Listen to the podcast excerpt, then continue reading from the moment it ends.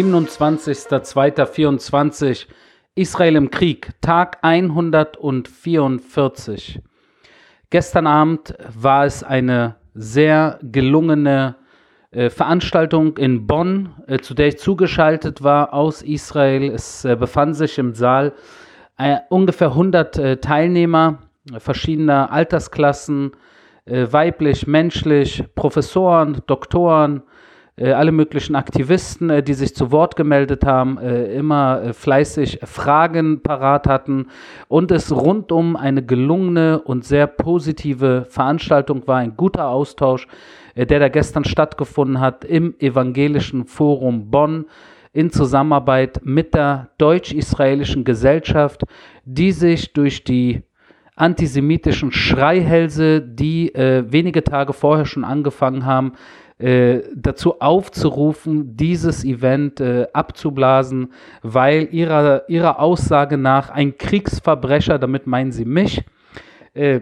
darf natürlich keine Bühne bekommen äh, und deshalb äh, sind sie dann auch, äh, haben sich dann auch versammelt, haben sich organisiert und es sind ungefähr 100 Antisemiten haben sich dann äh, vor den Veranstaltungsraum äh, gestellt und haben dort, und jetzt hört zu, ich habe äh, laut gelacht, weil Freunde mir erzählt haben, die das auch fotografiert haben.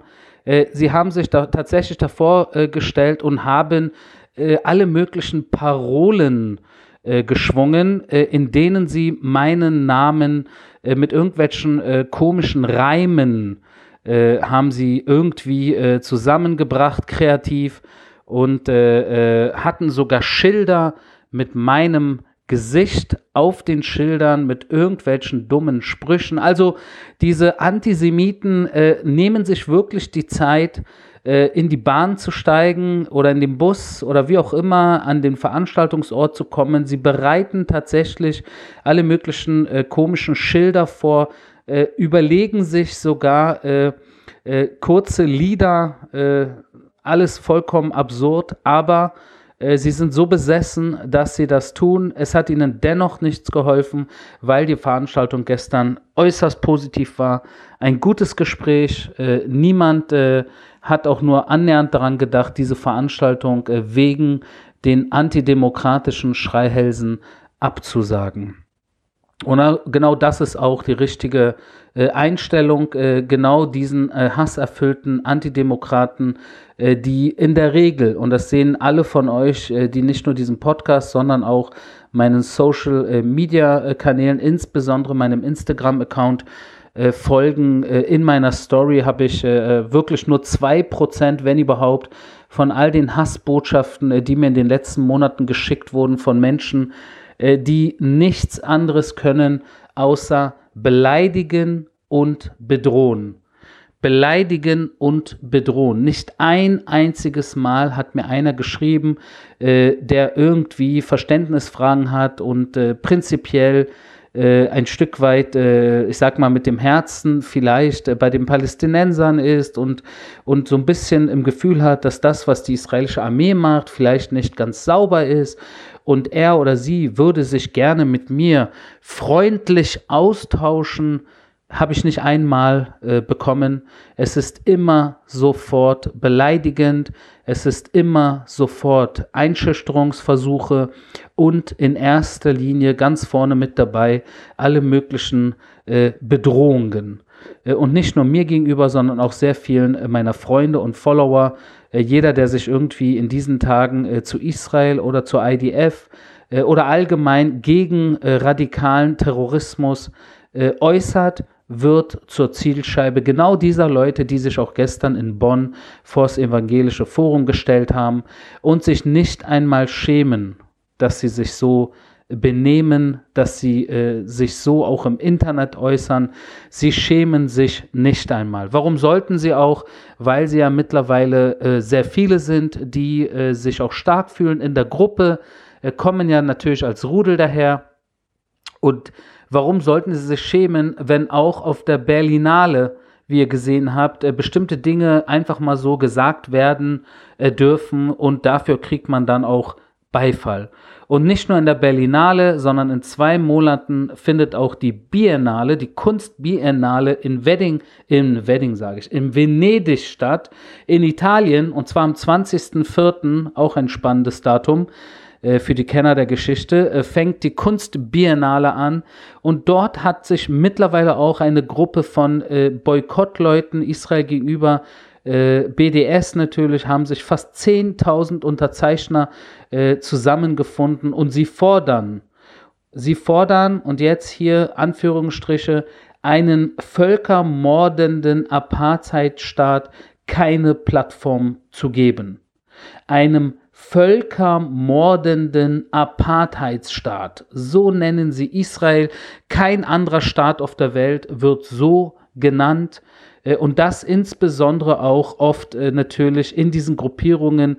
Nicht wenige Türken dabei, äh, ganz vorne, wobei wir ja alle wissen, dass in Israel Araber in der Politik sind, Araber im Journalismus sind, Araber in Israel auch äh, Abteilungsleiter in Krankenhäusern sind, in der Armee weit vorne sind, in der Polizei sind und auch die Straßenschilder für diejenigen von euch, die in Israel zu Besuch waren, äh, die kennen das. Straßenschilder sind alle durchweg auf drei Sprachen und zwar auf Hebräisch, auf Arabisch und auf Englisch.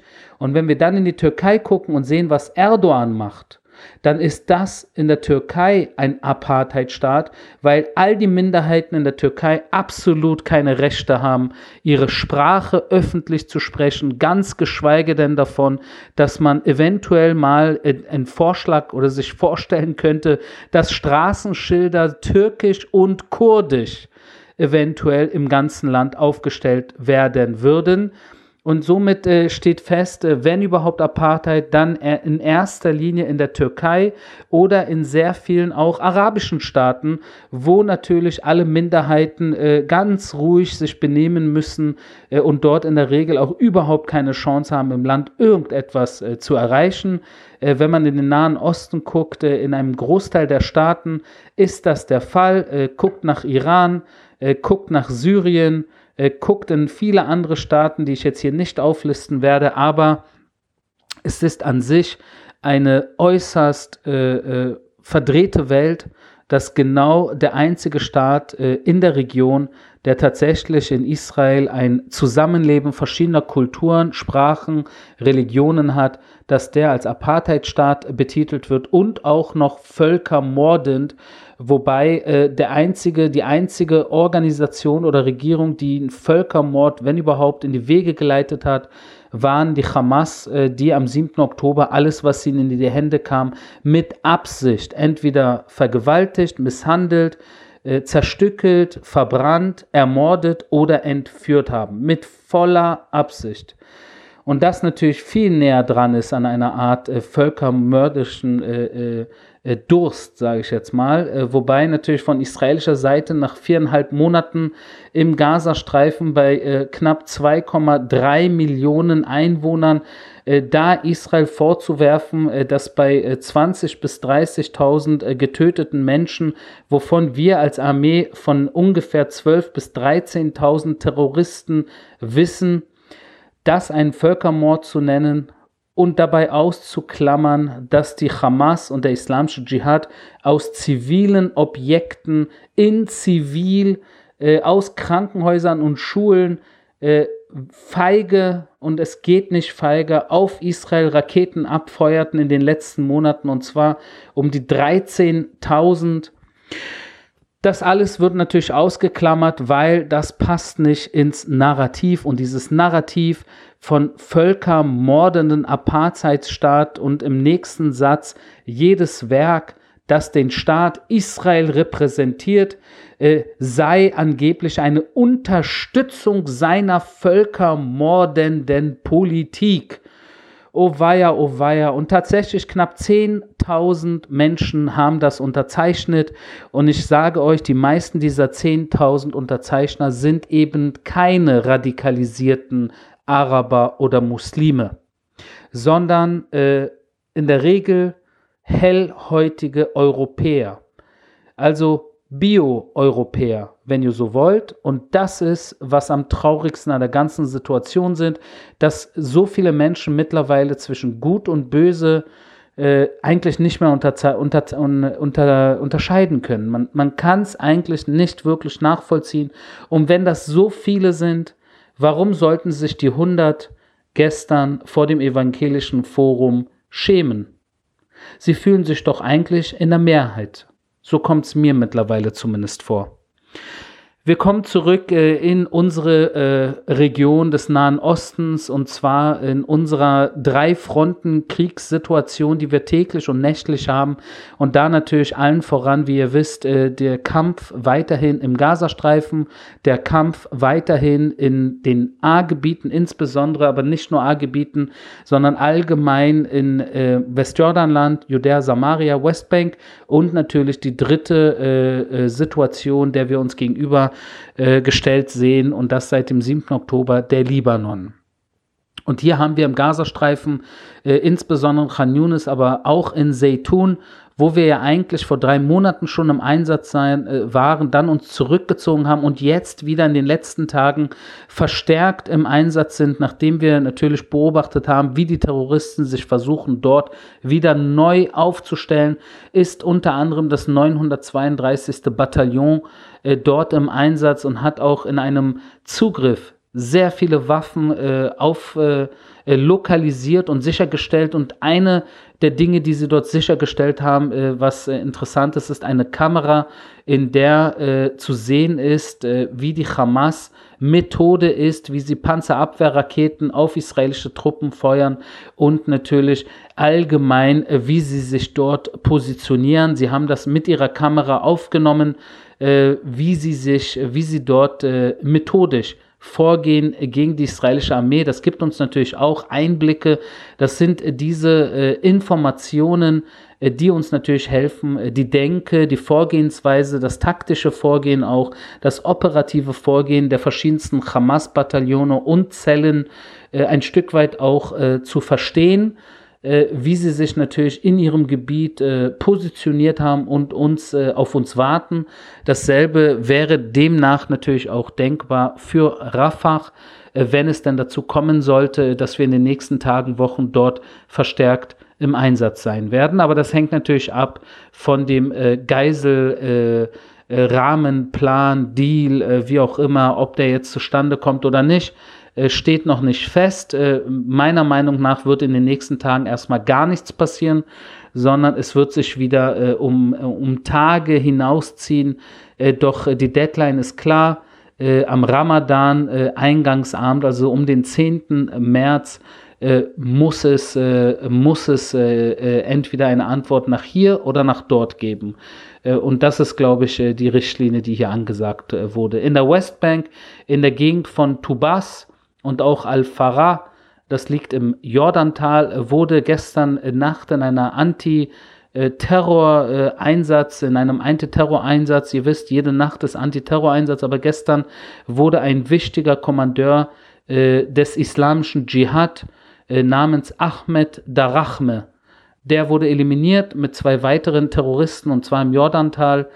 Äh, und der islamische Dschihad, wie ihr wisst, ist im Gazastreifen natürlich die zweit zweite Terrororganisation, die jetzt auch in diesen Tagen, Wochen, Monaten gegen Israel kämpft, aber auch am 7. Oktober Seite an Seite mit der Hamas nach Israel eingedrungen sind, ist und auch in der Westbank, in Judäa und Samaria versucht immer wieder Terroranschläge äh, zu organisieren und durchzuführen. Und in dem Sinne ist auch dieser, diese Eliminierung äh, gehört zu dieser äh, Nulltoleranzpolitik den Terroristen in diesen Gebieten wo man äh, alle paar Tage mal einen ranghohen äh, äh, Terroristen äh, der verschiedenen Organisationen äh, aus dem Weg schafft. Was natürlich traurig ist, und das wissen alle, die sich mit der Situation beschäftigen, im Endeffekt, wenn man einen aus dem Weg räumt, kommt sein Nachfolger ran. Und es gibt immer irgendwie Nachwuchs. Und es gibt genug Leute dort äh, in den Startlöchern, die nur darauf warten, äh, den Posten äh, des äh, Hauptterroristen äh, zu übernehmen. Das ist richtig. Das ist bedauerlich, doch äh, es führt äh, jetzt derzeit, solange sich auf der Gegenseite nicht grundlegend etwas äh, ändert in Sachen Erziehung, in Sachen Bildung, in Sachen, äh, wie sie die Region äh, wahrnehmen, wie sie Israel als Staat wahrnehmen, ob sie Seite an Seite wollen oder nicht, oder ob sie ihre eigenen Leute, äh, ob ihre Helden Terroristen sind, statt Musiker und Fußballer äh, äh, solange das der Fall ist, bleibt uns äh, in erster Linie, zumindest äh, militärisch äh, und aus dem Sicherheitsaspekt, äh, keine andere Wahl, als immer mal wieder zuzuschlagen und den Terroristen zu zeigen, Terror am Ende zahlt sich für euch nicht aus. Weil diejenigen, die definitiv früher oder später dran glauben werden, sind die Terroristen, die einer nach dem anderen aus dem Weg geschafft werden und das eigentlich keine Zukunft hat. Das schreckt sie nicht wirklich ab, größtenteils, weil äh, leider auch die Denke äh, von Märtyrertod äh, macht die Familie stolz und den Clan stolz und den Stamm stolz und die Stadt stolz. Äh, das alles ist auch Teil der Denke, äh, wo wir einfach als westlich gesinnte äh, Gesellschaft, die das Leben liebt, diesen Märtyrer-Totenkult nicht hat, das ist sehr schwer äh, aus den Köpfen äh, dieser indoktrinierten Menschen herauszubekommen. Wenn mit Blick nach Libanon, das habe ich auch die letzten Tage, gestern natürlich insbesondere, äh, hat sich natürlich äh, der Beschuss äh, verstärkt. Gestern habe ich mich dem äh, ein Stück weit äh, tiefgehender äh, gewidmet. Auch heute wieder äh, mindestens 60 Raketen, die aus dem Libanon auf Israel abgefeuert wurden. In dem Sinne, im Vergleich zum Gazastreifen ist der Beschuss aus dem Libanon in den letzten Wochen stärker als aus dem Gazastreifen. Und das haben viele in Europa gar nicht auf dem Radar, weil man, wie gesagt, in erster Linie beschäftigt ist mit der humanitären Situation im Gazastreifen. Doch was ist jetzt mit den ganzen Israelis im Norden Israels, die unter ständigem Raketenbeschuss leben? Diejenigen, die zumindest geblieben sind, weil immer noch Zehntausende Israelis evakuiert sind aus dem Norden, die nicht äh, im Norden wohnen, weil der Norden beschossen wird aus dem Libanon. Und es heute mindestens einen Einschlag gab und dieser eine Anschlag äh, ist in Meron gewesen, äh, aber äh, auch Raketen, die in der Luft äh, neutralisiert wurden und andere, die in offenen äh, Feldern äh, eingekracht sind. Eine Situation, die natürlich äh, auch von der israelischen Seite eine Gegenreaktion zu einer Gegenreaktion gebracht hat und wir natürlich in Gebieten angegriffen haben, wo die Terroristen der Hisbollah Terrorstützpunkte haben, Terrorinfrastruktur haben, wie in Mansuri oder in Yarun in äh, Haniye zum Beispiel auch, in Baisariye, also in verschiedenen Orten äh, unter diesen Hunderten von Ortschaften im Süden des Libanons, die natürlich von der Hisbollah infiltriert und missbraucht werden. Und von all diesen Orten wird auf Israel geschossen. Die Frage ist, wie geht es jetzt in den nächsten ein, zwei Wochen weiter? Äh, kurz vor Ramadan äh, wird es hier ein Stück weit ruhiger werden indem man sich hier vielleicht doch verständigt oder wird es um einiges härter zugehen? Das war mein täglicher Kriegsbericht aus Israel. Wir hören uns morgen.